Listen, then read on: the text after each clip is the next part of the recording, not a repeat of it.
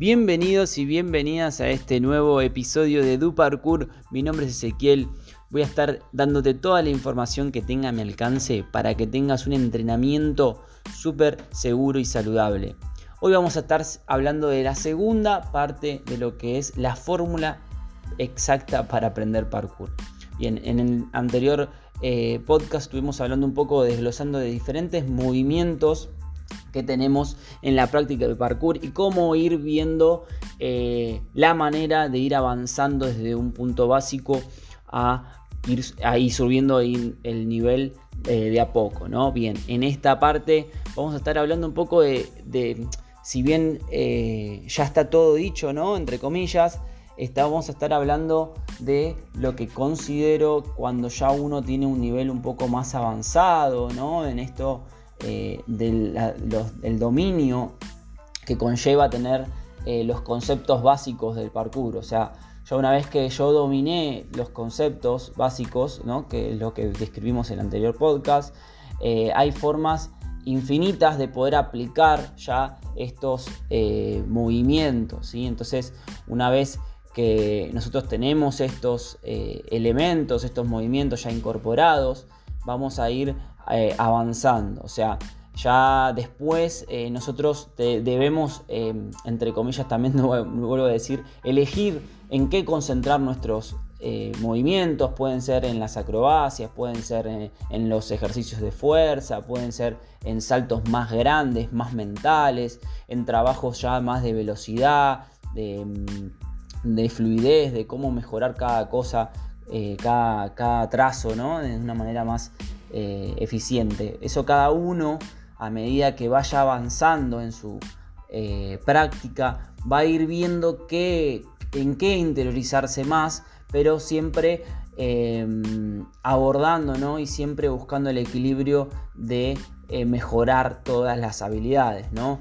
Em, te vas a volver y nos vamos a volver más conscientes de lo que queremos y de hacia dónde apuntamos. ¿sí?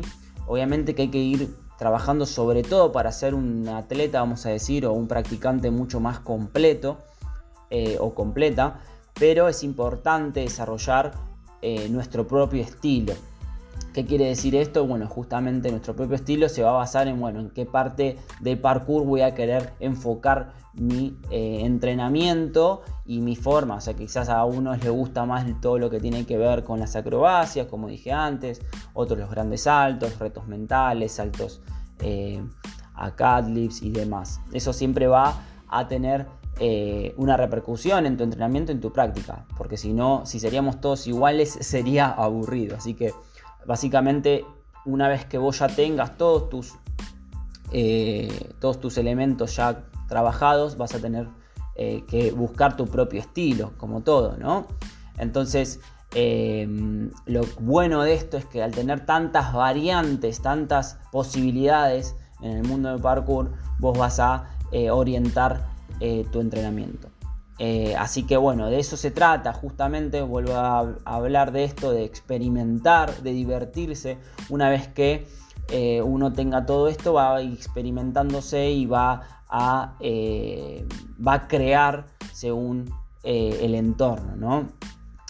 por ejemplo, ya en este momento de entrenamiento, cuando estamos ya a un nivel un poquito más intermedio, vamos a decir más avanzado, ya nuestro entrenamiento no se va a enfocar tanto en eh, lo que tiene que ver con aprender algún movimiento en particular. Si bien sí, pero ya ese, ese proceso de movimientos básicos ya va a estar eh, hecho. Entonces ya nuestro entrenamiento se va, va a buscar eh, que nos volvamos más eficientes en la conexión de estos movimientos. O sea, ya no entreno de manera individual los movimientos, sino, que ya lo busco complementar. ¿Cómo busco esto? Es eh, aplicando estas secuencias, ¿no? O sea, de movimientos más largas, más complejas, movimientos con obstáculos más difíciles o con otro tipo de eh, estructuras, ¿no?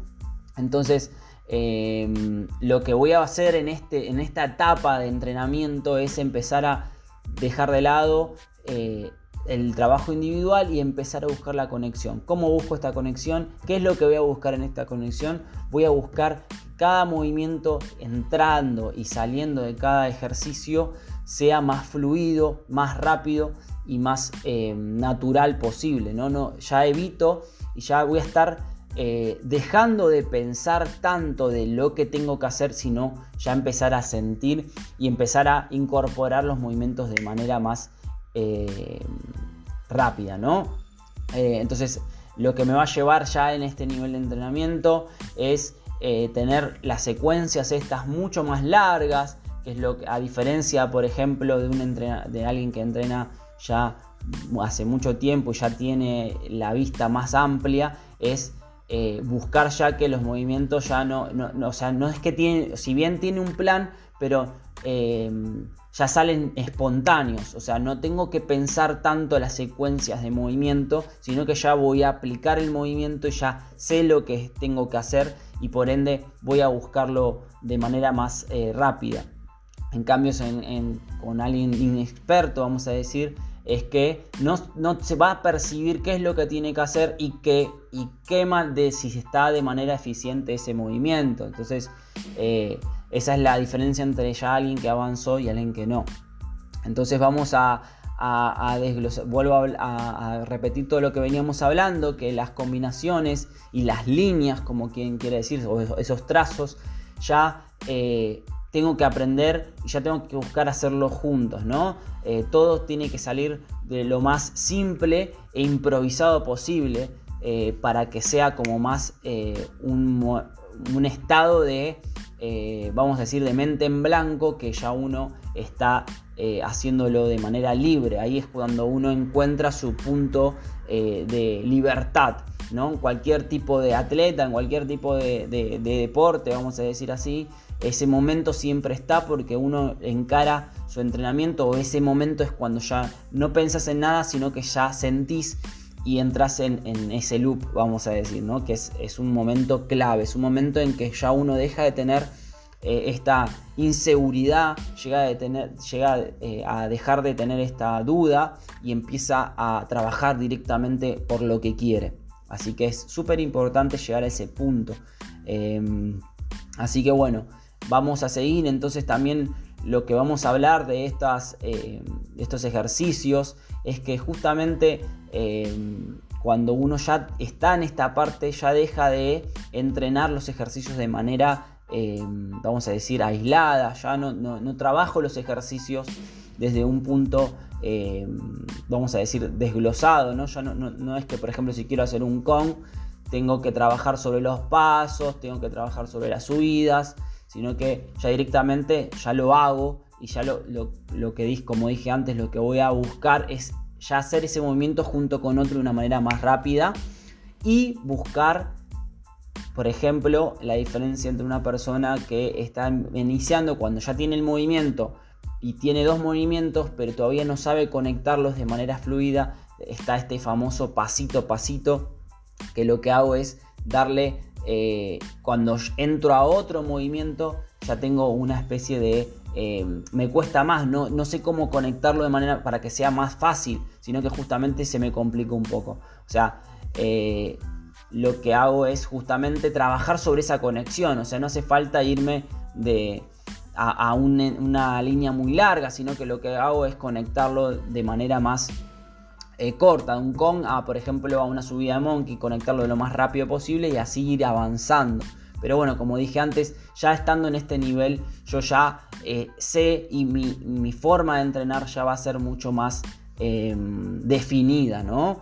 Ya definida por mis habilidades, ya me conozco más, ya tengo eh, conocimiento, entonces ya mi, mi, gracia, mi creatividad va a ser mucho mayor, o quizás no, pero voy a tener que buscarlo, ¿no? Porque, tengo que buscar eso, es clave buscar eso, para que sea eh, más veloz en el momento, sea un poco más, más experto, y, si bien no vamos a buscar la perfección, pero sí vamos a tener que hacerlo lo mejor posible para que entremos en este, como dije, este loop de mente en blanco, donde ya estoy sintiendo y no estoy buscando eh, aprender un movimiento, ¿no? Entonces, clave en este punto empezar y ya voy a estar em, eh, haciendo mis movimientos más puntuados, sin hacer eh, estos pasitos, sin vacilar en mi, línea, sino que ya voy directamente a mi planificación de, lleno y voy con, otra, otro enfoque.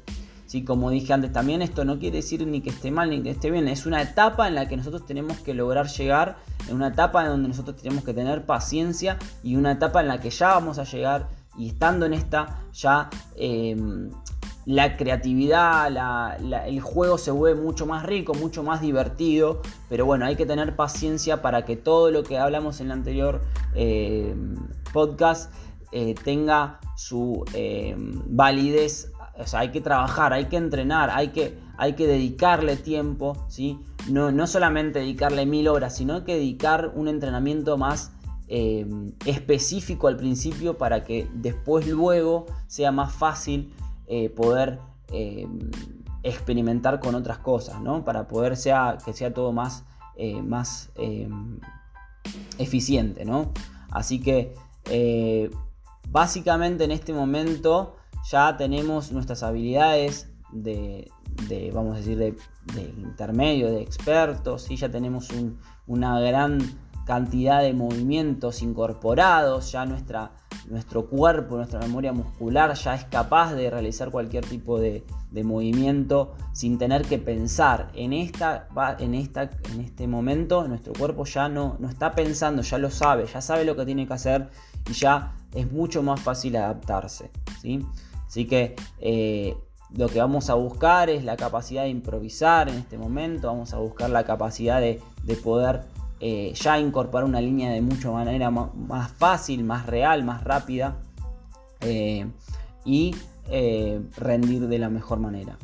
bien, bien, también esto, también quiero contarles que la idea de, en este momento es empezar a usar, vamos a decir, de manera coreográfica los movimientos, nuestros trazos, el curso que sea mucho más eh, veloz y mucho más divertido. La, improvisación es, es, clave que juguemos, es clave, es muy clave que, el juego sea eh, parte de este entrenamiento. Al principio quizás, vuelvo a repetir, es mucho más em, exigente quizás uno porque no entiende, no sabe, pero una vez que ya sabe el juego, igual siempre es clave, el juego es clave para que eh, los ejercicios salgan de una manera más eh, divertida. O sea, ya cuando tengo movimientos, bueno, para incorporar, para poder ir avanzando a un nivel intermedio, ya el, juego es una manera muy eficiente y de buscar creatividad y de buscar esto que estamos hablando de, la improvisación y el no tener que pensar, sino que directamente ya estoy incorporando los movimientos que he aprendido. Así que bueno, bueno gente, esta fue la segunda parte de lo que estuvimos hablando en el podcast anterior. Es muy breve lo que quise contar hoy, es un poquito más enfocado a lo que, lo que sucedía con, una vez que yo estoy eh, con, todo eh, con todos estos movimientos ya incorporados. Así que bueno, Espero que les haya servido todo lo que este, venimos hablando, si les gusta, si saben, si lo han escuchado, si estén donde sea, si me quieren dejar un mensajito en mi Instagram, eh, que es DuParkour, ¿sí? me pueden encontrar ahí, si escuchaste, si me conoces y te gusta y querés alguna sugerencia o tenés alguna, alguna algo de lo que quisieras que hable y demás que te sirva, eh, me super sirve sirve que me, que me comentes para que yo también me mantenga motivado y pueda llegarte la mejor información que tengamos a mi alcance para, para bueno, compartirla junto a ustedes. Así que bueno, si estás ahí, muchas gracias por escucharme. Nos vemos la próxima. Recordad que siempre un entrenamiento seguro es eh, importante y siempre ir paso a paso. Así que mantenete en movimiento y nos vemos la próxima. Abrazo inmenso.